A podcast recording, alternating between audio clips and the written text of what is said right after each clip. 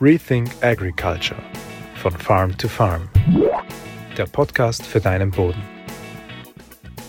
Ich starte ins Jahr 2023 langsamer, wenn man so will, nämlich mit diesem Video. Das ist eigentlich kein richtiges Video, kein Video, wie, wie du es gewohnt bist, sondern es ist ein Video, in dem ich dir drei alte Videos von mir empfehle. Ähm, und zwar Einfach deshalb, weil ich den Jänner äh, ruhiger angegangen bin und weil wir von Farm to Farm ja schon mittlerweile über 130 Videos haben, online gestellt haben.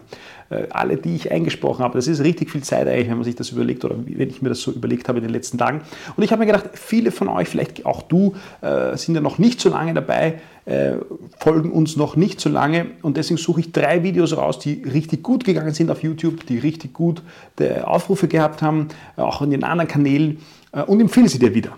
All diese drei Videos ähm, sind äh, im Zusammenhang mit Zwischenfrüchten. Das liegt vielleicht daran, dass ich gerne und viele Videos zu Zwischenfrüchten mache, äh, aber sie sind auch wirklich gut angekommen. Das heißt, die Leuten hat es gefallen. Das erste ist, was passiert beim Pflügen der Zwischenfrucht? Der Pflug ist in der Landschaft ohnehin immer ein ein, ähm, ja, ein emotionales Thema, ganz verstehe ich nicht warum. In dem Video versuche ich darzulegen, ähm, was passieren kann, wenn die Zwischenfrucht gepflügt wird und vielleicht zum falschen Zeitpunkt äh, gepflügt wird, welche Auswirkungen das haben kann. Das ist sehr gut angekommen, war sehr emotional. Das zweite Video, das auch ganz gut angekommen ist und schon etwas älter ist, ist das Video Zwischenfrucht walzen, mähen oder einarbeiten. Also die Frage, was ist der richtige Weg, um eine Zwischenfrucht ähm, zu beenden, zu terminisieren, ab abzutöten. Und ich muss dich schon jetzt vorweg enttäuschen, es gibt nicht diesen einen Weg, äh, diese eine Antwort, auch in diesem Video nicht, äh, sondern auch hier gibt es viele Vor- und Nachteile, viele Konsequenzen. Man muss sich wahrscheinlich jedes Jahr und, und auch jedes Jahr mehrmals überlegen und verschiedene Wege einschlagen.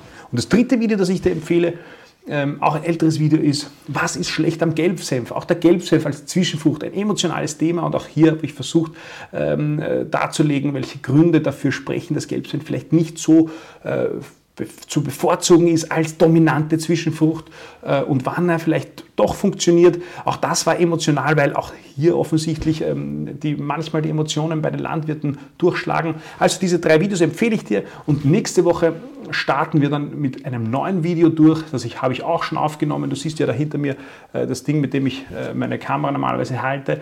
Ähm, das Video ist, glaube ich, ganz cool, ganz interessant und ich habe schon einiges fürs Jahr 2023 geplant.